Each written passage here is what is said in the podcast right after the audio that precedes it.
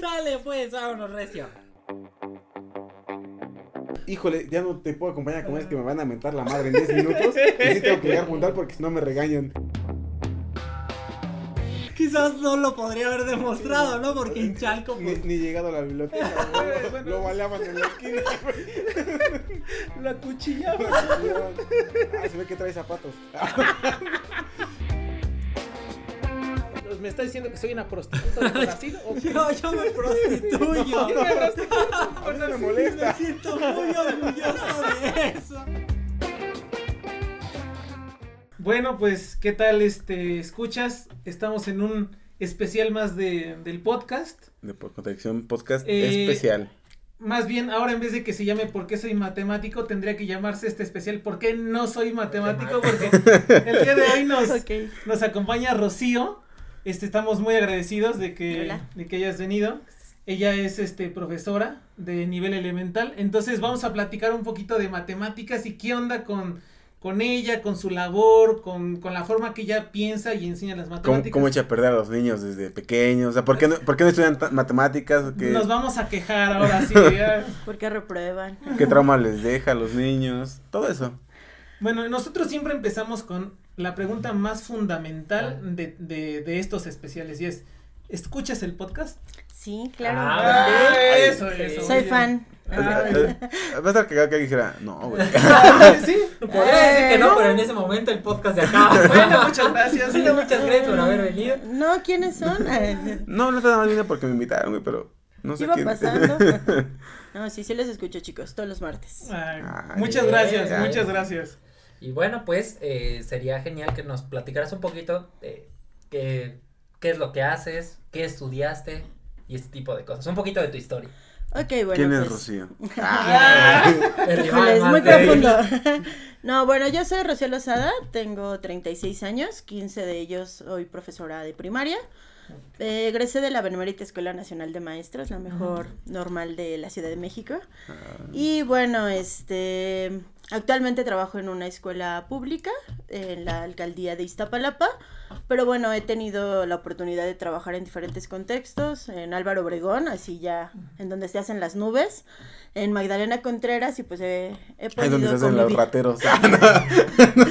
he, he podido convivir eh, pues con, con diversas sociedades, con- que a pesar de que es la Ciudad de México, bueno, hay zonas en transición que, que de verdad no conocemos o que Claro. no estamos como tan, tan allegados. Y bueno, también tuve la oportunidad en algún momento de trabajar por el Ángel de la Independencia en un colegio privado un poco prestigioso sea, y en otros. Entonces eh, he estado por allá y por acá, pero bueno, siempre he creído que la educación pública es la, la mejor. Ok, y A digo, favor. Todos No. nosotros somos egresados de escuelas todos, nos- los, los, todos los que estamos aquí, sí, Es cierto. para lo que da nuestro dinero, ¿no? y no por decisión.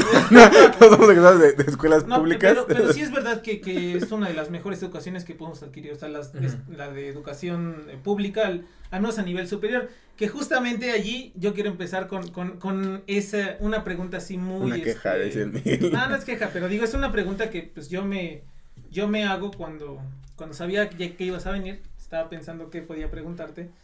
Y es eso, ¿no? O sea, tú trabajas en una escuela pública y cómo ves allí, en términos generales, la educación, o sea, cuáles, eh, qué retos te enfrentas, pero en particular en las matemáticas, porque, por ejemplo, yo ahorita soy este profesor, ¿no? En la UAM.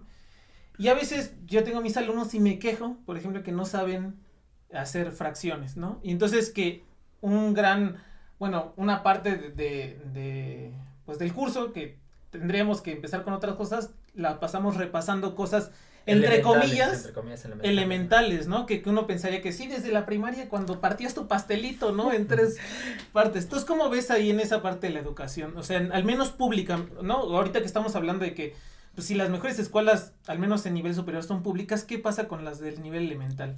Bueno, yo creo que primeramente eh, la educación básica, pues como lo dice, pues es como que darle todo, ¿no? O sea, estamos, no nos enfocamos a algo en específico, ¿no? Entonces, si dices fracciones, pues tal vez fracciones es como hablando en matemáticamente, pues una centésima parte de Sí, mi claro. programa de quinto y estudio, ¿no? sexto, ¿no? sí, Por así claro, decirlo.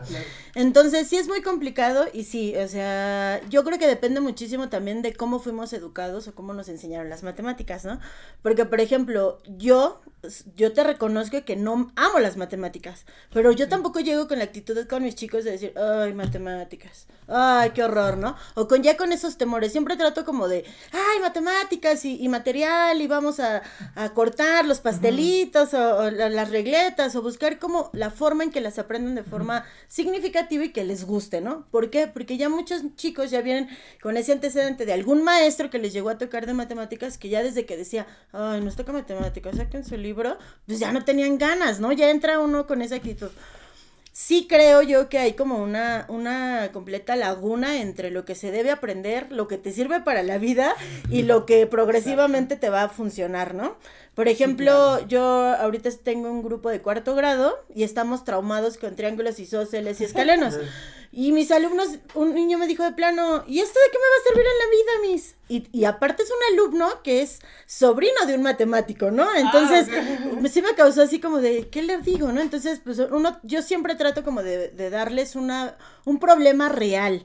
O sea, no así como las 500 mil manzanas y que se comió 873, no, no. Algo más real, pero sí hay muchos temas que, que, que no profundizamos porque tal vez ni siquiera lo sabemos hacer bien nosotros, ¿no? No, incluso no nada más en nivel elemental, en nivel avanzados también a todos nos ha tocado que enseñamos cosas que ni siquiera sabemos realmente Bien. dónde se aplican. O sea, eso no es exclusivo de los que no son matemáticos. Claro, claro.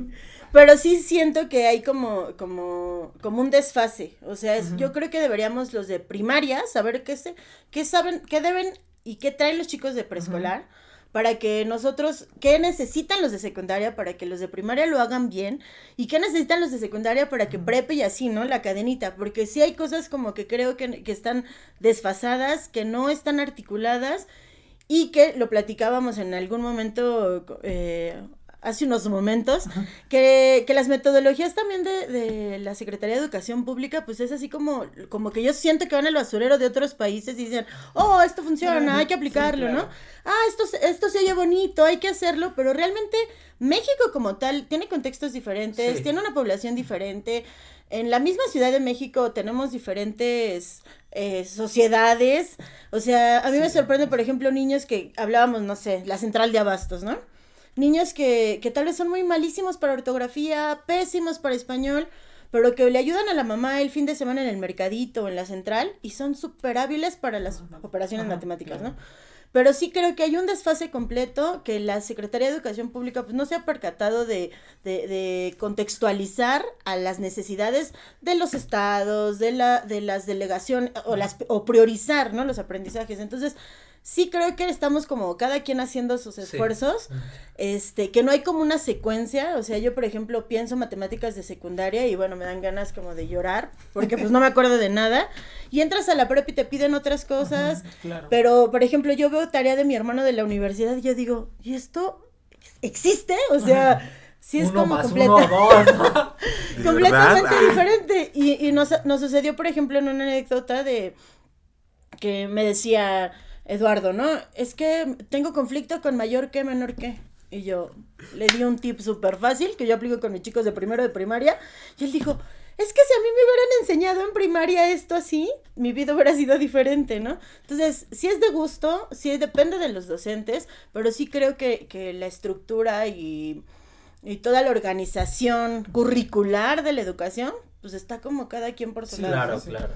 Sí, Creo sí, que sí. ese es el primer, primer problema. Sí, y, eh, no sé si tú opinas que incluso un, uno de los grandes problemas que ha pasado es que muchos de los profesores que trabajaron o que enseñaron matemáticas incluso ya son profesores muy mayores.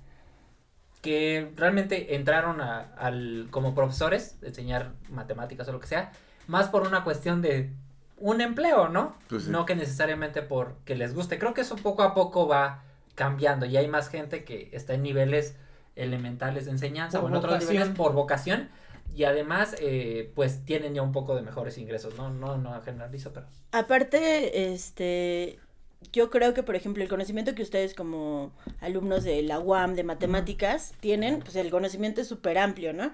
Pero si yo les digo, siéntense a enseñarle a un niño de primero a que cuente del 1 al 10, pero que lo haga de forma y que sume, por ejemplo, ¿no? Y que haga una suma, pues de verdad que sí se, se van a enfrentar a algo de... Reto, no, no podríamos, Sí. ¿no? Que es, es justamente la otra pregunta que quería hacerte, ¿no? O sea, nosotros en el podcast pues, hemos platicado muchas veces que a veces no, no- uno piensa que como matemáticos solo necesitamos el papel y el lápiz porque al final de cuentas la matemática es una disciplina cuya materia de estudio solo son las ideas, ¿no? O sea, es, es, una, es una ciencia formal que no necesariamente tiene que estar en contacto con la realidad, o tal vez existe en Plutón o allá en otra galaxia, pero aquí no existe la continuidad uniforme, no la ves caminando por allí, ¿no? ¿Cómo le enseñas a los niños en, en el nivel elemental estos eh, conceptos tan abstractos, ¿no? Porque un niño pues desarrolla Necesita tiene- verlo. y, y Sí, no o sea, tiene tan desarrollada esta parte Intuición, ¿no? no y Como- abstracta, ¿no? Sí, Son se ve, ¿no? Se ve que sale esto, ¿no? Sí, o sea, ¿cómo, cómo dices? Es que este es el uno, porque así tiene que ser. O sea, no te has enfrentado a que te digan, oiga, maestra, ¿y si el uno lo hago así sigue siendo uno? Que son Sí. preguntas Reales, güey. legítimas. Sí, güey. O sea, que- ¿quién dice eso es un uno? Claro, claro, claro. Es muy complicado. Sí tenemos que pensar que, por ejemplo, en educación básica, hablando niños de primero, segundo, primero es concreto, o sea, todo tiene que ser, o sea, si le digo, por ejemplo, el uno, le doy una Una masita, ¿no? Y es Una manzana, como o, tus aretes. o algo así, ajá. No podemos decir como, Chido, como sí. no quedarnos en el supuesto, ¿no? O sea, sí tiene que ser algo como muy tangible. Entonces, sí es un proceso muy complicado porque mientras más pequeños son, pues más tocar necesita, Sí, ¿no? Más manipular, más concretar. Algo que a mí me ha funcionado, por ejemplo, con niveles superiores, pues es, no sé, algo tan básico como base 10, pues es complicadísimo. Pero si les hablas de dineros, todo Ah, sí. mundo se le facilita, ¿no? Claro. Cambiar La- peso la por 10 cooperativa. pesos. Imagínate que tienes 10 pesos. Sí, de verdad, ¿Con qué es más sencillo. La cooperativa. Pero sí es tan complicado sí, porque, sí. por ejemplo, les hablas a los chicos de números decimales. Y entonces, antecesor y sucesor de números decimales. No, ni me acuerdo. Entonces es algo que dices, oh, sí, no, pues este, décimos, centésimos, milésimos. Pero cuando sabes que entre el décimos y el centésimos hay una infinidad de números, sí, pues sí, hasta, hasta tu docente de treinta y tantos años o de quince años de servicio, pues te quedas como de, y esto Sí, como, son, son ¿qué, conceptos no? muy abstractos Sí. que, que, que apenas si se pueden en- o sea que es muy difícil explicar ya así formalmente menos en un lenguaje muy coloquial para Sí, niños. Y fíjate, niños. me gustaría hacerte una pregunta. O sea, ya que hablas esto, de que sí, entre dos números hay una infinidad de números, tú como docente te sientes preparada porque llega a pasar, ¿no? O sea, que hay niños que hacen preguntas que son muy complejas. Tú te sientes capacitada para responderlas o en caso de no, no saberlas cómo responder. ¿qué, qué les dices? O eres de, no, está mal lo que preguntaste. Ay, ya, niño, estás bien chiquito, vete para allá. Sí, vete a hacer una plata. Ya, di- dictado, dictado, dictado por su, por su. No, no es cierto. Dictado por el Pues, Quinto pues preguntón. investigalo de tarea. Les voy a contar dos anécdotas con respecto a esta pregunta. La primera es que, bueno, uno se casa con la idea de que eres docente y tienes que saberlo todo. Y te casas con eso porque tú así visualizabas a tus maestros, ¿no? En algún momento en una reunión de amigos en donde el, to- el 80% de la reunión éramos docentes, pues estábamos tomando cerveza, estábamos platicando, estábamos... maestros toman cerveza. Ah, Y de verdad, y de verdad que un compañero, amigo de uno de estos docentes, así entró como en angustia. Y lo veíamos y como que cada vez era más triste. Entonces llegó un punto donde le dije a mi amigo, ¿está bien tu amigo? O sea, algo pasa y dice... Y le dijimos, ¿qué tienes, no? O sea, ¿no ¿te está aburriendo el tema? ¿Qué pasa? Es que yo nunca imaginé que... Es que acaban de romper mi idea de que los maestros y nosotros, así que, ¿no? No, pues, es que me siento muy mal de ver a los maestros tomando, fumando, echando relajo y diciendo groserías y yo, ¿por qué somos humanos, no? Entonces, él a sus casi 30 años, o sea, se le rompió, pues ese Estereotipo. se le cayó su estereotipo héroe. de decir que los docentes éramos como... O sea, yo que ese güey creía que lo- antes de una clase lo sacaban del, del refri, Ah, sí, daban sí. clase y los guardaban otra vez. Casa de maestros, Sí. casa de maestros, ¿no? Entonces, bueno, es esa percepción de una persona de 30 años, pues imagínense en un niño, o sea, los chicos, y, y lo visualizo yo también, o sea, yo creía que mis, mi maestra todo el día era maestra, ¿no? Y, y- y que todo lo hacía bien y todo era perfecto, y no es cierto. Eh, cuando más elevados son los grados, o sea, por ejemplo, quinto, sexto, hay temas que honestamente yo tengo que estudiar antes para poder dar la clase el lunes. Hay información que yo tengo que buscar o indagar para poder este, explicarla, ¿no? Y sí, o sea, ya después de 15 años y de todo lo que me ha sucedido, yo creo que ya tengo como el, el valor de decirle a mi alumno, no lo sé, hay que investigarlo y mañana lo platicamos, ¿no? Porque no lo sé. Y ya recurro a quien pueda, ¿no? y, otra de las anécdotas es que yo tenía un, yo llegué a una escuela nueva y entonces un maestro de sexto siempre me mandaba a la entrada ejercicios matemáticos. Y yo sentía que era como, como a ver si tan buena maestra Sí, es, a ver qué sabe, ¿no? Y yo súper nerviosa los resolvía, pero iban sus alumnos siempre a pedirme que resolviera el ejercicio, ¿no? Entonces llegó un momento en el que hubo una cosa que no entendí si la había hecho bien, ¿no? Porque siempre pues hasta el nervio, ¿no? Porque era, estaba siendo observada por mis al- los alumnos del maestro. Estaba siendo observada por mis alumnos porque ya sabían que diario yo Ah, resolví un ejercicio de estos niños. Y me sentí observada porque era un maestro con treinta y tantos años de Ujú. experiencia, así el mejor, al que toda la sociedad o la comunidad educativa decía que era el mejor maestro, ¿no? Entonces, pues yo me ponía hasta de colores. Resuelvo, resolvía los ejercicios y hubo uno que yo sí dije, no estoy segura. Entonces, ya en el recreo, pues me acerco al maestro y le digo, oye, ahora sí me vas a reprobar porque en este ejercicio no estoy súper segura de que haya sido correcto. Dijo, ah, no sé, yo sí se los califiqué a los chicos. Y le digo, ¿cómo? Ah, sí, es que utilizo tus, tus ejercicios para calificarle a mis alumnos. Entonces, yo te los mando para que tú los resuelvas y con ese yo califico. Entonces, en ese momento, pues me sentí bien porque dije, wow, Claro, confía en mí, sí. ¿no? Pero en otra parte dije, Qué falta de ¿cómo, compromiso. ¿cómo vienes a dar clases? No, Sí, o güey. digo, Sin saber resolverlo. irresponsable, ¿no? ¿Qué tal que tú estás Eso- echando mentiras? No, pero además de eso creo que eso habla de un poco comprometimiento del profesor con No, su pero- labor, ¿no? Pero aparte, Claro. imagínate, güey, que era como, bueno, por lo que cuentas, que era El como, mejor, ¿no? como así una Claro. vaca sagrada que decías, no, güey, este profe es como, uf, y que te caiga eso y dices, a la madre, ¿no? Entonces, Ay, ay, me sí sentí bien, pero después me sentí mal. ¿Y cómo se llamaba? Ah, Ah, Puedes quemarlo. ¡Hola! Hola, espero no veas este podcast. no, sí, que lo vea. Eh, no, pero así hay muchos. O sea, de verdad, No. me, de- me, me he topado con compañeros que, que van a dar clases o que de plano dejan de tarea el ejercicio matemático y no, porque no lo saben resolver, ¿no? Y antes de involucrarte y de decir, no lo sé, discúlpame, hay que investigarlo y lo resolvemos. Este, reconocerse, o sea, yo creo que esa parte, ¿no? De reconocerse humanos y que los maestros no lo sabemos todo, este, sí es algo que nos cuesta trabajo, o sea, el ego de los docentes sí es así como de, ah, muy grande, ¿no? Entonces, a- atreverte a decirle a un niño, ya sea de primero, segundo, tercero, sexto, no lo sé, hay que investigarlo, sí es, sí es una cosa de trabajo y de conciencia social, porque a mí no me, yo no me atrevería a mandarle un error en el cuaderno y decirle, ah, sí, vete con Sí, ese error sí, por claro, la vida, ¿no? claro, claro. Pero eso, eso nuevamente es algo que pasa en todos los niveles, ¿no? En todos los niveles. Sí. Porque desafortunadamente, y creo que esto tiene mucho que ver, obviamente, con esta parte de la enseñanza. Porque es muy mal visto. ah, desafortunadamente, que si un profesor te pregunta, es mal visto decir no sé.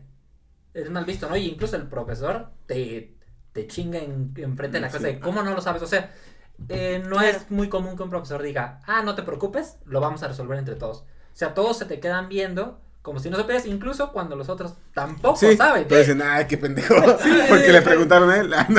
Entonces, creo que existe esta presión, tanto como para profesores, como para alumnos, de que siempre debes de saber todo. O sea, es como una presión bastante compleja, ¿no? Sí, sí, pero también depende como, como del ambiente eh, que establezcas en tu aula, ¿no? Sí. O sea, yo, por ejemplo, he de decirles que esto de las clases virtuales me ha costado mucho trabajo. Yo no soy tan tecnológica. Digo, lo de, lo de siempre, ¿no? Facebook, Instagram, pero pues eso no es nada, ¿no? Y TikToks. Pero en realidad, este, sí me ha costado mucho trabajo esta parte de como hasta de conectar la conectividad, que si vas a proyectar un video, etcétera, ¿no? Pero yo sí trato de establecer en el ambiente un espacio en donde el niño tenga la confianza de decir también, no lo sé, no lo he hecho, no tengo la información, ¿no? Sí. Y me da mucha risa porque pues ya tengo mamás que me dicen, maestra, es que ya a mi hija luego le digo, oye, ¿a poco no sabes esto? Mamá, ahorita no tengo la información. Pero Rocío dice que, que la podemos buscar, ¿no? Y entonces las mamás pues dicen, ay maestra, o sea, es que mi hija ya ocupa ese argumento como para no hacerse responsable de, de algunas cosas. Y le digo, no, al contrario, aprovecha esta situación pues para, para darse cuenta que su hija tiene la seguridad y la confianza de decir, no puedo y lo voy a investigar, ¿no? Y algo que yo manejo mucho con mis alumnos, digo, de, ahorita con que el internet y todo está así ya como a unos clics, yo les decía, no necesitas memorizar todo ni saberlo todo. Saber en dónde investigarlo y poder decir qué información sí me sirve y qué información no me sirve, ¿no? Y en el caso de las matemáticas, pues siempre, sí, o sea, sí he cometido ese error de decirles, a ver, o sea, en matemáticas no me puedes decir que 2 más 2 es 5. O sea, te voy a escuchar cuál fue tu proceso, pero 2 y 2 siempre va a ser 4, ¿no? Pero sí trato como de, de, que vayan buscando ellos las formas. Hay niños que, por ejemplo, ahorita que estábamos en multiplicaciones en tercer grado, preferían hacer la suma de 10 veces 8, ¿no? Exacto. Y había alguien que decía, ay, no, yo multipliqué 10 por 8. Y había alguien que decía, no, yo lo hice mentalmente, ¿no? Entonces ellos solitos se van dando cuenta de los procesos y tal vez buscan el mejor. Pero habrá niños que dicen, yo quiero seguir sumando, hazlo como tú creas, pero llega a la, a la, al resultado, ¿no? Porque las mates, pues no hay, Sí, no hay, claro. no hay opciones. Y por ejemplo, eso me, me lleva a una pregunta. De, ¿Tú cómo ves la evolución así del pensamiento abstracto matemático de los niños? Porque obviamente has visto cómo van creciendo desde los 6 añitos hasta los 12 años, ¿no? O sea, te ha tocado, bueno, para que no sepa, es, es mi hermana, esta señora que está aquí, este personaje que nada, eh, pero sí me ha- nos ha contado que, por ejemplo, le ha tocado a veces guiar un grupo, eh, acompañarlo 3, 4 años, el mismo grupo y ir viendo cómo crecen. ¿Tú cómo observas cómo van este, Evolucionando. su, su, su pensamiento? Seguro hay unos que dices, "Ay, este niño nomás no, pero, pero por ejemplo, ¿cómo ves cómo van abstrayendo más? O sea, ¿cómo van haciendo más suyas las ideas abstractas, al menos en matemáticas, ¿no? Seguro, obviamente, va a su crecimiento en muchos más ámbitos, tanto personales y demás, pero si ves como ese cambio de su abstracción en, o sea, empezar a hacer más suyos los conceptos abstractos de las matemáticas y dices, o sea, sí parece como que van evolucionando Sí. como Pokémoncitos. Sí, es, yo creo que es de las mejores experiencias con, con respecto a las, a- al nivel educativo en el que trabajo, pues sí veo todo el proceso. Si entran los niños tiernitos de seis años, preciosos, y salen pre-adolescentes, del- sí, ya una cosa ter- terrible, ¿no? Pero ellos, eh, sí hay procesos en donde, por ejemplo, hay chicos de sexto que necesitan todavía el material concreto. O sea, la, lo diverso de las aulas, pues es que tenemos niños que, que desde cuarto grado ya están haciendo las cosas de forma mental, que ya no necesitan tocar, manipular, y hay chicos que llegan a sexto y todavía necesitan casi casi el abaco para hacer las Hay, cuentas, hay ¿no? chicos que llegamos a la universidad, a la licenciatura en matemáticas. Y no sabemos usar ni el abaco, Y no sabemos usar el abaco, sí, exactamente. Entonces, sí es un proceso complejo, sí es un proceso que lleva tiempo y que a veces lo que no nos lo permite, pues son los 32 alumnos del aula, Claro. los 35, ¿no? Hay muchos. Porque, por ejemplo, ahorita con la metodología, pues Creo que te, de- perdón que te interrumpa, 32 es un número muy decente. Yo creo que muchas de las aulas están como con 40 alumnos. o sea, Claro, y, y es lo complicado, ¿no? Que, por ejemplo, en la metodología te plantean desafíos, que son los desafíos matemáticos ahorita, los chicos pues les ponen así como que a un reto y lo van resolviendo, pero te piden que respeten los tiempos de cada niño, pero son seis materias al día, seis actividades a Y tienes que realizar, acabar exacto. y tienes ¿no? una hora, ¿no? Y de repente, pues si te quedas a esperar, habrá niños que no lo lleguen. Sí, porque están todos desfasados, o sea, el desarrollo del niño y el pensamiento están desfasados, no puedes esperar al último porque el primero que hace y así, Claro. ¿no? Tienes que hacer como ahí No, y que en lo que espera- malabares. esperas al último ya, ya estás en ciencias naturales, ¿no? Sí, entonces, la verdad sí es muy complicado, sí Ah, tratamos de respetar los procesos, pero sí, sí tratamos de planear pues para el grueso de la población, ¿no? Sí ponemos atención en los pequeños que van en unos procesos ya muy atrasados de, de pedirles el abaco, de sacar las regletas o la base 10, pero sí tratamos de ir respetando, respetando estos procesos que se rompen en la secundaria, o sea, yo no recuerdo a un maestro de secundaria haciéndonos material didáctico para las clases, ¿no? O, o, el, o, o pasar de, como decías, de fracciones y de repente ya entrar a, a secundaria ecuaciones. Ujú, sí, ajá. Tengo una, una, este, una niña que quiero muchísimo que acaba de entrar a CU a estudiar actuaría y me Ah. dice, todo lo que yo sabía de matemáticas, no lo sabía, o sea, no me está sirviendo. Entonces, yo digo, tiene que haber como, como este, des- eh, en este desfase de lo que hablábamos, pues sí tendría que haber como un caminito a seguir para que los chicos no estén traumados desde primaria con las matemáticas, que en la secundaria no sea como de todos reprueban mate, o sea, Sí, ya es como súper claro, o llegar a prepa y de verdad, yo recuerdo haber hecho extraordinarios de, de matemáticas en preparatoria que se hacían en los auditorios. O sea, en el auditorio se hacía Claro, el o sea, examen de mate, cuando de otras asignaturas pues eran dos salones, ¿no? Sí. dos Sí. salones y 30 reprobados, no. Mates eran horario matutino y horario vespertino y, y el auditorio lleno. Sí, sí, sí. Pero sí es como esta parte en donde siento que algo está pasando en las mates que no a todos les encanta más que a ustedes tres. Yo creo que sí depende mucho. ah, es toda una cuestión. Fíjate que algo que me, ah, me, me importó lo que dijiste es. O sea, Creo que Todo lo demás, Otras no, cosas me valieron, otras cosas me valieron madres, pero dijiste algo que sí me importó. Lo único que. No, o sea, O sea, hay lo- algo que particularmente se me hizo muy interesante. A lo que te presté atención, ya después me valió madres. Todo lo demás que dijiste, la neta no me importa, pero Ok. no, creo que algo que esto, de todos los niños tienen ¿Cómo se diferentes capacidades? ¿no? Y habilidades. Pero creo que también esas habilidades o capacidades tienen mucho que ver con el interés de los padres.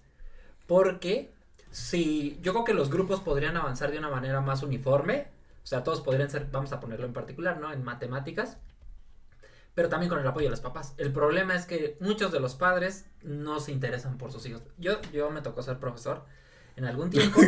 Mis papás no se interesaban por mí.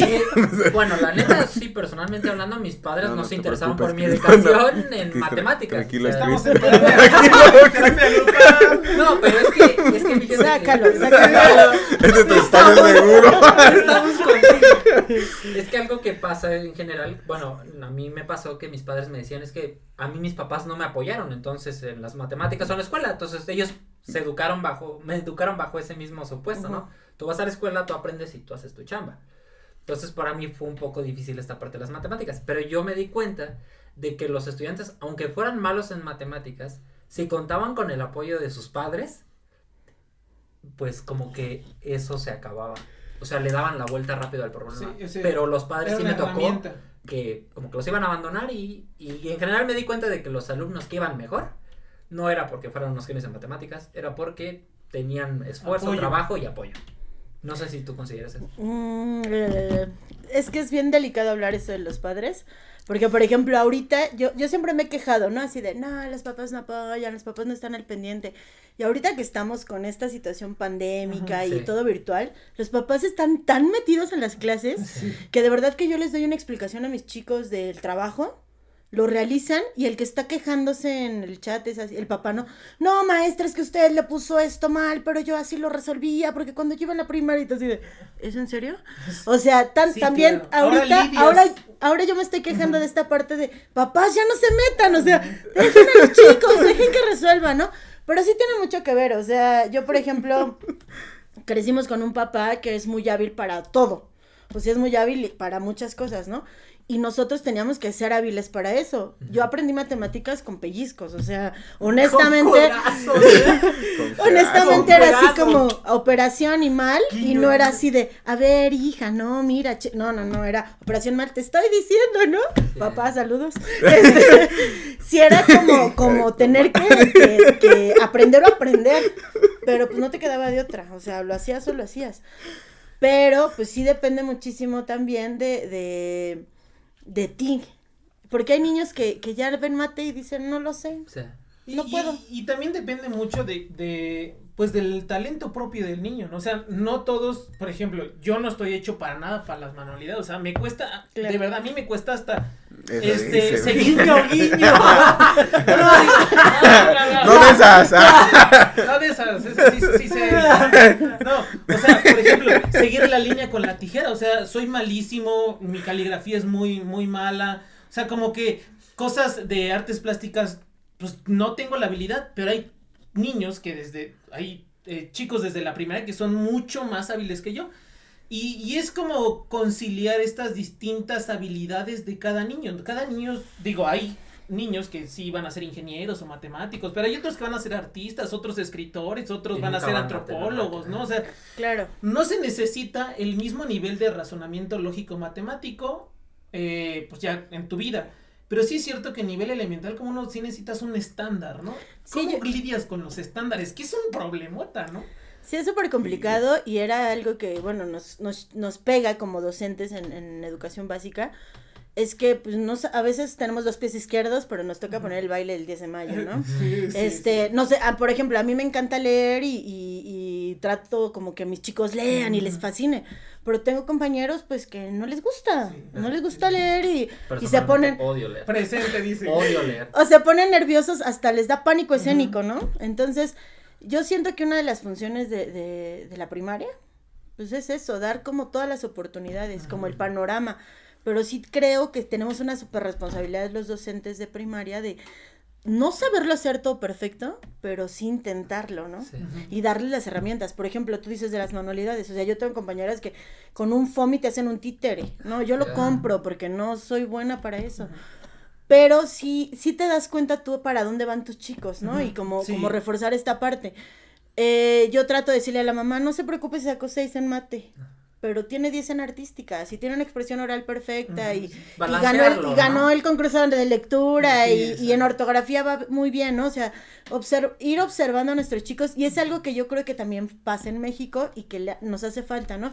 En otros países si te ven hábil para matemáticas, pues ya desde primaria te, van están te están mandando una clase extra de matemáticas, si te ven hábil para atletismo ya te mandan Exacto, atletismo, te ven hábil, pero en México no pasa, o sea, en México, o sea, ¿cuántos de nosotros, digo, me, me, me incluyo, llegamos a prepa y teníamos orientación educativa y no sabemos ni qué queríamos estudiar? Es, es algo muy común. ¿Y cuántos chicos en otros países ya saben a los 13 años que quieren hacer irse a las olimpiadas o que quieren este Sí, sí, eh, participar ya en no sé, eventos de ajedrez o en eventos de concursos, porque en México no es no hay como esa esa parte desde pequeño y habla y, y hay cosas que tú comentas que yo también creo te puede encantar muchísimo algo, pero si no eres hábil, pues Sí. también Un como poco ser un poco un poco realistas, ¿no? Exacto. Pero yo lo puedo yo lo puedo comprobar, o sea, mis dos hermanos les encantan las matemáticas, ¿no? Son hábiles en las matemáticas. Yo soy una papa, ¿no?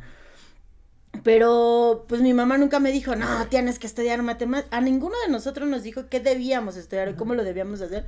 Pero fuimos como a encontrar el camino, pero a la prep en la prepa, ¿no? O sea, sí. en la prepa cuando ya tenías que tomar la decisión te quedaste de ¿y qué hago? ¿O qué, ¿Qué es- área? pero creo que deberíamos de impulsarlo desde la educación básica, ¿no? A mí, por ejemplo, no me encantan muchas cosas, pero a mis alumnos todos se los hago como con esa emoción y esa pasión, Sí, sí, que sí. mis alumnos a veces piensan que a mí me encanta todo, ¿no? Pero al final es como dejarles que ellos se, se emocionen de todo para que vayan encontrando lo que les gusta. Yo tenía un alumno que era de verdad, un, o sea, de esos niños que no quieres decirlo, pero que no, no, yo no sabía qué iba a ser de su futuro, o sea, yo sí de verdad lo veía y decía, Dios mío, ¿este qué va a ser? No es hábil para las matemáticas, no es hábil para... Sabe Ya acabé para-. No es hábil para vender, no es hábil para nada. Y en una ocasión se me ocurre hacer un cojín de, de manualidad, porque del 14 de febrero, un corazón relleno. Y bueno, la mejor puntada, lo- el corazón más parejito, el más pachoncito y me- más detallado, era el de ese niño. Y de verdad que hasta la lágrima se me salió porque yo dije, este es tu futuro. O sea, ¿por qué no piensas en ir a, a buscar un sastre y decirle que, que si le ayudas deje, y que, y, y- y que le entres a este ambiente, ¿no? Ahí entró la familia. El papá era drogadicto, la mamá no se Ujú. preocupaba y pues mi alumno terminó con 15 años con el cerebro cocido de tanto inhalar solventes, ¿no? Pero, pero a mí me sorprendió, o sea, esta situación de decir, yo, yo no daba un peso por él, o sea, a mí me preocupaba qué iba a Mm, ser sí, de él en un futuro. Y de verdad que hizo el mejor cojín que había visto yo en mi vida, ¿no? Y el corazón más perfecto que yo había visto en mi vida. Entonces, tienen otro tipo de habilidades. Entonces, pues es como darles, darles estas, darles la bandeja, que prueben y que encuentren lo que les gusta, pero ir guiado, ¿no? Oye, y tengo una pregunta. En esto que decías. Y de llorando, ¿no? de Con la historia del de- niño. ¿Conoce algún psicólogo? ¿Sabes del niño? ¿Dónde, dónde puedo, güey? Es que está bien Creo que culera. fui yo. Ah. Eh, no, es que, a ver, antes de tu pregunta, te- le- se los juro que si algún día se quieren deprimir. no, es que obviamente en 15 años de trayectoria, dando clases, claro. conoces historias de vida que dices, no manches.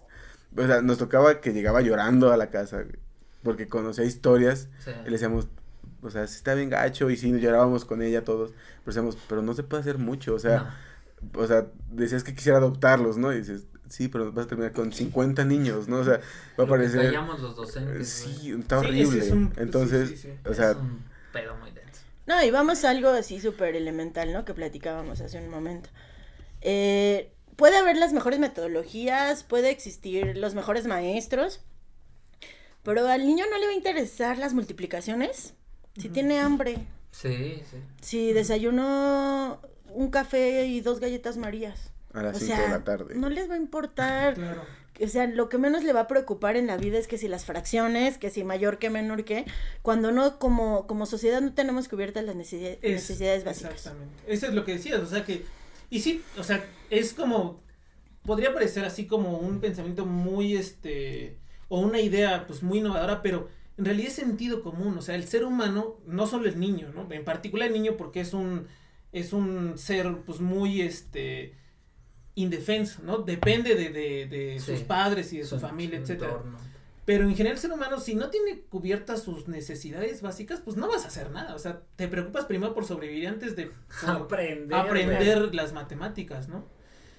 Este, por ejemplo, bueno, ya nos has hablado un montón de... de... Ay, perdón, sí, sí, sí, es cierto, sí, es cierto. Yo tenía una no, no, pregunta. no, primero, Bueno, son dos. No, no, también Ya, ya, Me metí a la fila, ¿verdad? güey. Son Ya, o sea, dos, son dos, está una, pero está bien La primera es, hablando de esto de que uno, lo ideal sería como si ves que alguien es bueno para tal cosa, lo vas direccionando a eso. Tú te sientes capacitada, sabes a dónde recurrir. Por ejemplo, si un niño es muy bueno en matemáticas, ¿sabes con quién tendrías? Esa es la primera pregunta, o en cualquier otra área. Que ella dijo que no. Y la, y la segunda pregunta es, rápido voy a contar una experiencia. Algún día me tocó enseñarle a un niño fracciones mixtas. Fracciones mixtas es cuando tiene un entero y un pedacito, ¿no? Que no llega a ser entero. Entonces, mm, para hacer una suma de dos fracciones mixtas, a este niño yo no me acordaba del método, cómo era. Y yo dije, ¿cómo ¿Cuál le es el método? Pues el chiste es tienes que convertir esa fracción mixta a una fracción donde ya es, ahora sí, Impropia. Fracción, y propia, no me acuerdo de los nombres. Pero yo lo que hice para enseñarle ya nos puede dar una Claro. cátedra, ¿eh? cuando yo le expliqué, cuando le expliqué a este niño, yo lo que dije, ¿cómo le explico? No me acordaba Ujú. en ese momento. Y lo que hice fue, dije, imagínate que tienes, es, agarré unos lápices, uno lo rompí, agarré otros, Sí, güey. otro lo rompí y dije, mira, tienes lápices. estos lápices con estos pedacitos y estos lápices con estos pedacitos. Súmalos. El niño lo primero que hizo fue juntar los enteros, juntar los pedacitos y se acabó. Eso fue la respuesta del niño. Obviamente las los cálculos estaban bien hechos. Al día siguiente la mamá llegó y me dijo, es que mi hijo sacó cero en la tarea. Porque el resultado está mal. Yo en ese momento me enfurecí porque dije, ¿cómo? Primero un poco la soberbia de yo soy matemático y cómo me va a decir que está mal. O sea, y más porque agarré la calculadora y decía que estaba bien. Después la mamá me dijo, es que la profesora estaba mal. Y yo sí, la verdad le dije, es como, si quiere yo voy a hablar con la profesora directamente. Y yo le digo que ella Me está mal. tiro. o sea, nos, vamos a- nos vemos afuera ¿Por de la escuela. Y, a- y ahí nos conocimos y ya. Y algo que se me hizo, mm, pues sí, triste, fue de que este niño tuvo que aprender a hacerlo de la forma que decía la profesora, así fuera más tardada, solo por el hecho de que la profesora, si decía que sí estaba bien, así tenía que ser.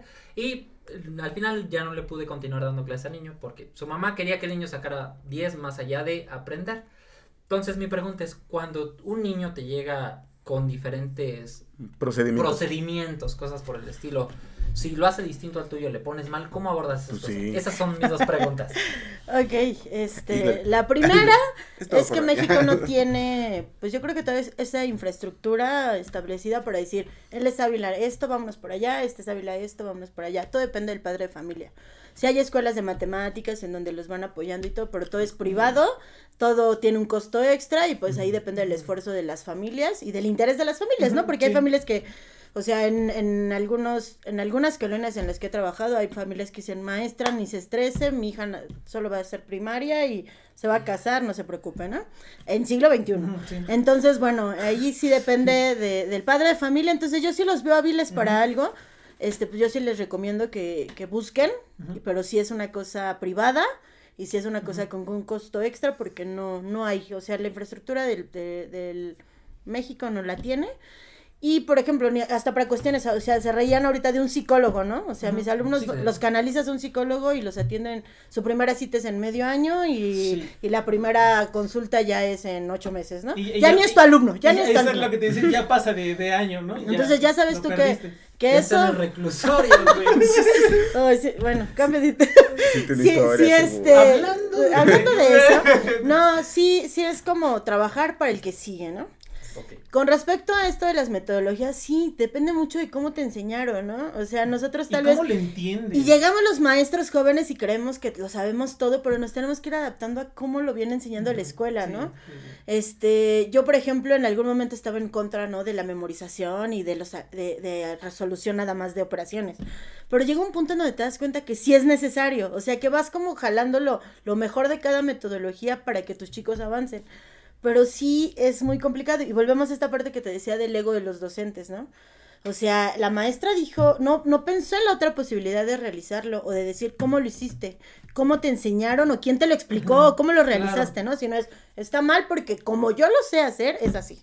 Y como se debe de hacer, es así, ¿no? Entonces, sí es bien complicado y sí como escuela te tienes que, que, pues, involucrar en cómo lo vienen trabajando. Porque desde una, de un año a otro es diferente. O sea, no vámonos a algo bobo, ¿no? Restas. Restas con transformación. O sea, hay niños que dicen, le pido prestado a la Ah, decena claro, para... Y yo, a ver, no, ¿prestado qué? Solo desarma una decena y ya tienes en lugar eh, tantas unidades. Claro. A los niños les cuesta mucho trabajo, pero porque así lo aprendieron. Y tú escuchas a maestros con tan, haciendo una operación en el pizarrón y, Y le pides prestado. Y yo así de prestado, pero ¿por qué si solo es, o sea, es tan complejo? Pero sí tiene que ver cómo nos enseñaron. Yo tuve que pasar un proceso de, de, de alumna a futura docente en la normal. Afortunadamente tuve maestros buenísimos que sí me ayudaron a, a eso de desa- a esa parte de desaprender para volver a sí, aprender claro. que no todos los docentes tuvieron, ¿no? Y que llegan a las, a las primarias y solo repiten lo que como a mí me enseñaron en primaria, ¿no? O sea, que, que es como lo más fácil, lo más sencillo, en lugar de, de indagar o, o prepararte más, pues yo así lo aprendí, que lo aprenda pidiéndole prestado al de al lado, ¿no?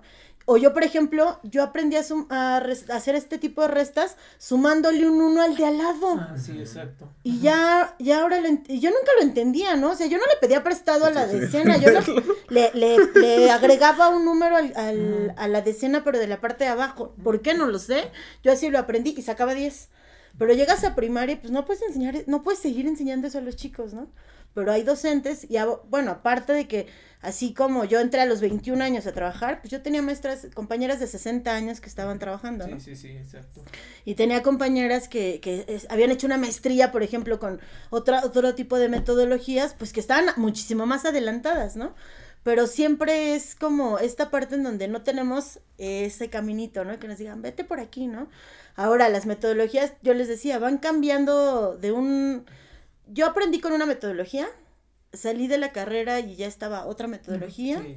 Este, los libros de texto ya cambiaron. Ahorita, por ejemplo, español, este ciclo escolar viene el de la nueva escuela mexicana, es reaprender. Sí. Entonces, realmente no me siento experta en nada. Es, es investigar, buscar e indagar en todo. Pero, por ejemplo, en las mates, pues yo sí reconozco que para dar la clase la tengo que preparar. Y antes de ponerles un ejercicio lo tengo que hacer yo. Esa es la vieja confiable. Ajá, o sea, antes de hacer el ejercicio lo tengo que hacer. Claro. Y si tengo dudas, buscas. Y de verdad, si ustedes se meten a, a las redes, ya hay hasta páginas de docentes en donde te dan las respuestas de los libros. O sea, Ah, es claro. tanta la, la La necesidad, ¿no? Que, que, que hasta bu- hay este tipo de herramientas en donde te dicen, Sí. maestro, métete aquí y aquí ya te doy las respuestas, ¿no? Por lo complejidad. Niños de la primaria. No les voy a dar la página, pero sí, sí, No es en la página. Eh, sí es muy, muy complicado. Sí hay como. pues, habemos de todo, ¿no? O sea, porque Sí, claro. así como hay maestros responsables, también hay unos maestros flojos, así como hay Algunos maestros nombres que súper comprometidos, pues también hay otros que, que estudiaron otra cosa y eso también fue un error en, en secciones anteriores, ¿no? Que era así yo tenía compañeros que habían sido músicos, que habían sido, que eran químicos, que eran maestros de otras, eh, de otras áreas completamente diferentes y pues los ponías en el aula a dar clases. Se abrió No tanto el panorama que pues sí era como súper complicado, ¿no? Porque, eh, digo, no quiero balconear a mi hermano, pero en un momento fue a dar una conferencia de matemáticas a una primaria Y él estaba súper emocionado, lo hizo súper bien, Eso pero es. sí se, sí, sí él entró en una angustia de decir, es que había preguntas de los niños que pues yo se lo podría haber contestado en esa misma conferencia, tal vez en otro nivel, el, eh, preparatoria, universidad sin bronca, pero cuando veía a los niñitos así preguntándole cosas, mi hermano dijo, ouch. Claro que se Sí, llevó otra es- satisfacción, ¿no? Se acercaron a pedirle el autógrafo y los niños, cuando sea grande quiero ser como tú Oye, y ¿con cosas cuánto así. comes al mes? No, carnal. No, Pero sí, yo sí le digo a mi hermano, está muy, cuando me enseñó su, lo que iba a presentar, le dije, pero que hagan, digo, yo salgo, porque si te la pasas hablando los 15 minutos, pues no va a ser Claro, lo mismo, claro. ¿no? Sí. Entonces ya él fue cuando dijo, ay, creo que no es tan fácil, ¿verdad? No, No, sí, eso es, es una- muy es muy complicado. Bueno, para ir cerrando, ¿no? Ya nos hablaste un poquito de, o bueno, un mucho, de, de la experiencia de, de tu docencia, las matemáticas, todo el pensamiento con los niños, con tus alumnos. Pero ¿cómo, ¿cómo fue tu experiencia con las matemáticas cuando tú eras niña o cuando eras adolescente en tu escuela, antes de que te pusieras a trabajar? Copiabas, no copiabas. Bueno. Sacabas tu acordeón. Este mamá, espero que no estés oyendo esto. en la primaria, pues, la sobrellevaba, no era una alumna de excelencia, pero pues era una alumna responsable, ¿no? No hacía tareas, solo era responsable en el aula. Pero en secundaria tuvimos un maestro que era muy bueno, un maestro que yo creo que mi hermano también lo tuvo y él podrá decir que uno de sus pasiones por ser matemático pues surgió de este maestro, que sí vamos a decir que se apellida Tuxpan porque es algo muy bueno hablar de él, pero por ejemplo me pasó algo muy opuesto a lo que le sucedió a él, o sea, mi hermano se quedó enamorado de las mates y yo terminé odiando las mates. O sea, era un maestro tan estricto y tan, tan, no sé, o sea, era muy innovador. Trataba, él sí nos pedía material y, y cortábamos, pegábamos, elaborábamos, pero a mí sí me causó como, ay, un trauma ese maestro, ¿no? Entonces yo honestamente sobrellevé las mates en la secundaria, pero llegué a prepa y no quise morir, ¿no? Yo estudié en prepa 8 y de verdad se me hizo así súper pesado. Tuve muy buenos maestros, uno de ellos era ingeniero en una super automotriz, pero, ay, no, no pude hacer ya clic, ¿no? Y en la normal, pues eres, es como una primariota en donde te enseñan a, dar clases a nivel primaria, ¿no? Una primaria para grandes. Una primaria para Los futuros eran más grandotes, ¿no? Entonces, honestamente, la prepa, me las mates las pasé cuarto, quinto año en extras. O sea, sí fue así como de, ay, ya, por Pagando. favor, seis vamos a salir. Pagando. No, no pagué, no. Pero sí fue en extraordinarios. Ya el área que yo elegí, que fue el área 4, que era para pedagogía y docencia, pues ya eran mates relajadas. Ahí sí ya saqué nueves y dieces, todo tranquilo. Pero sí, la verdad, no me encantan. Pero trato de que a mis alumnos les encante, ¿no? O sea, trato como de meterles esa pasión a las cosas que, que creen que amo las mates, ¿no? Y, y mientras más chiquitos es mejor. Que La única situación es que mientras más chiquitos sí necesitas a los padres de familia, necesitas que estén ahí el pendiente, entonces como que me gustan gran, ya quinto, sexto, Sí, sí, sí. para que ya sea responsabilidad plena de ellos, el Sí, aprender. que el- tienen un poquito más de independencia, más conciencia, etcétera. Es que trabaja ya con niños. Sí. Sí, no, a mí, a mí digo, a mí sí. Sí. me parece, este, pues, Yo prefiero trabajar Un con los de trabajo sexto que ya bien heroico, o sea, a mí me parece heroico. Yo, yo personalmente, la verdad, trabajar con chicos que, o chicas que sean eh, de secundaria o primaria me parece así como pf, una cosa, como me tengo que preparar unos 20 años, tener tres doctorados para hacerlo, porque me parece bien complicado. Pero sí, yo Sí. admiro mucho a los profesores que, que, como tú, que tienen este, pues esta pasión, este, todo, todo, así un montón de, de ideas. Y pues no sé si alguien tenga un, alguna pregunta más, este... No, más bien como que, ¿qué te gustaría Yo una dejar? última. A ver. Pero bueno, es que yo, yo otra no me pregunto. No, la última, Express. ¿Tú dejas a tus alumnos usar calculadora? ¿Qué crees que, que en estas... ¿Quién sabe? No sé. Antes, esta- antes estaba prohibido, ¿no? Sí, era un estigma. Yo la verdad, sí. este, yo sí trato como de, lo, si quieres comprobar que lo que hiciste estaba bien, usa la calculadora. Y ya hay actividades específicas de, del libro de texto que ya te piden que las resuelvas con calculadora. O sea, ya no está como tan satanizado Sí, así de, sí. ah, la calculadora, ¿no? a la tecnología. Sí. Pero, y yo, yo siempre les digo, mira, tienes que saber el proceso, qué bueno que lo sabes hacer, pero ya tenemos herramientas que Sí, te- nos ayudan Sí. Exacto. Muy bien. muy bien, todo muy bien. No, nada, la otra era pues algo que te gustaría agregar, contarle a los a la gente que te está escuchando, viendo. O viendo. No sé, algo que Pues quieras que, decirles. que no creen que las matemáticas son así. A mí me da muchísima risa su entrada cuando dice, nunca has pedido un octavo de jamón en la tienda, ¿no? Una cosa así. Queso panela. Que queso panela, este, sí es como, como tratar de buscar lo, lo más real, pero sí, honestamente sí hay cosas que yo lo- las leo, las, las resuelvo, se las explico y digo, ay, esto nunca lo, escu- esto no lo he usado en mis treinta y tantos años Sí, de vida, sí, ¿no? sí, Sí, sí, sí. Entonces, este, pero sí, que no, que no crean que las mates son, son tan malas, hay cosas muy divertidas.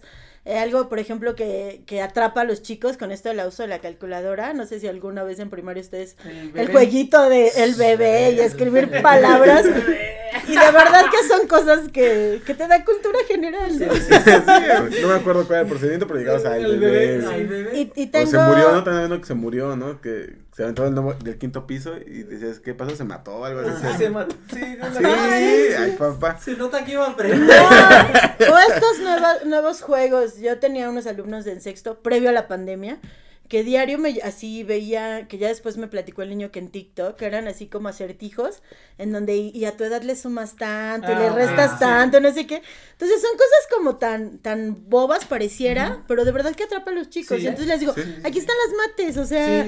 Aquí, aquí lo ves y entender, y, y entender y, y hacerles entender que, que aunque digan, ah, yo, yo voy a ser chef, ¿no? ¿Para qué las necesito? Yo, uh, ¿cómo te explico, no? Sí, un montón. No, Sí, yo- las yo voy a- proporciones, las Proporciones. recetas, Claro. Entonces, trato siempre de, de ponerles problemáticas reales, que los chicos se vean que lo van a ocupar. Yo les decía, por ejemplo, de los triángulos, ¿qué tal si necesitas pintar una pared, no? Y saber Ujú. cuánto. Y dice un niño, ay, compro un botezote y lo que me sobre no importa, ¿no? Pero si tienes el dinero contado, ¿no? Sí. Y de verdad, yo siempre todo manejo dinero, este, del billete de 100, de mil y de 10 pesos nunca falla, los pesitos, pero, pero sí, pues darle como un plus, o sea, y, y la actitud, yo creo que lo mejor de eso es la actitud. Yo llego segura a mi clase de mate, pues porque ya lo hice, ¿no? Ya lo trabajé, Sí, claro. ya lo revisé, pero, pero sí es como eso, darle, darle esa pasión a todo para que los chicos crean que amas todo y em- ellos empiecen a encontrar lo que ellos aman, ¿no? Pues muchas gracias, la verdad fue un gustazo tenerte aquí. La plática estuvo muy amena. Sí, Yo creo que faltaron muchas preguntas. Yo creo que te Sí, vamos a tener que invitar otro día. vez.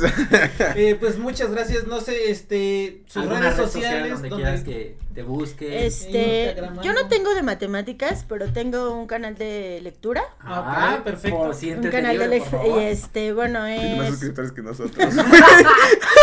Lectura CEP, Rocío Lozada. No, y este. Perdón, perdón, ¿cuál, cuál es? Perdón. Este, lectura CEP. Lectura. Ok. Lectura CEP. ¿Pero Rocío qué dibujo Lozada. tienes? Así se llama Lectura Cep Rocío Ah, ok.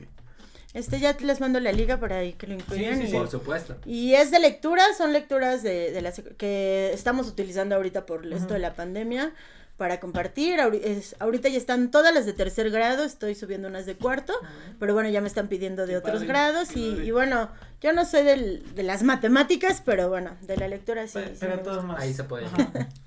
Ustedes. Ah, a mí me encuentran en Facebook como Christopher Tejeda y en YouTube como Mad Wammer. Ahí me encuentran en todos lados como Edu Un Humano Más. Y a mí me encuentran en todos lados como Miguel Mad. Ya saben, nos encuentran en las redes como por Contradictio, en YouTube por Contracción Podcast y pues ayúdense a llegar al tres, a 300 Suscríbanse suscriptores, y ¿no? denle me gusta. Creo que saldrá antes, ¿no? Sí. Del, del año. Hay que llegar a los 300 Bueno. suscriptores, por favor. Nos vemos la, próxima, semana. Muchas gracias. Muchas gracias por venir. Gracias.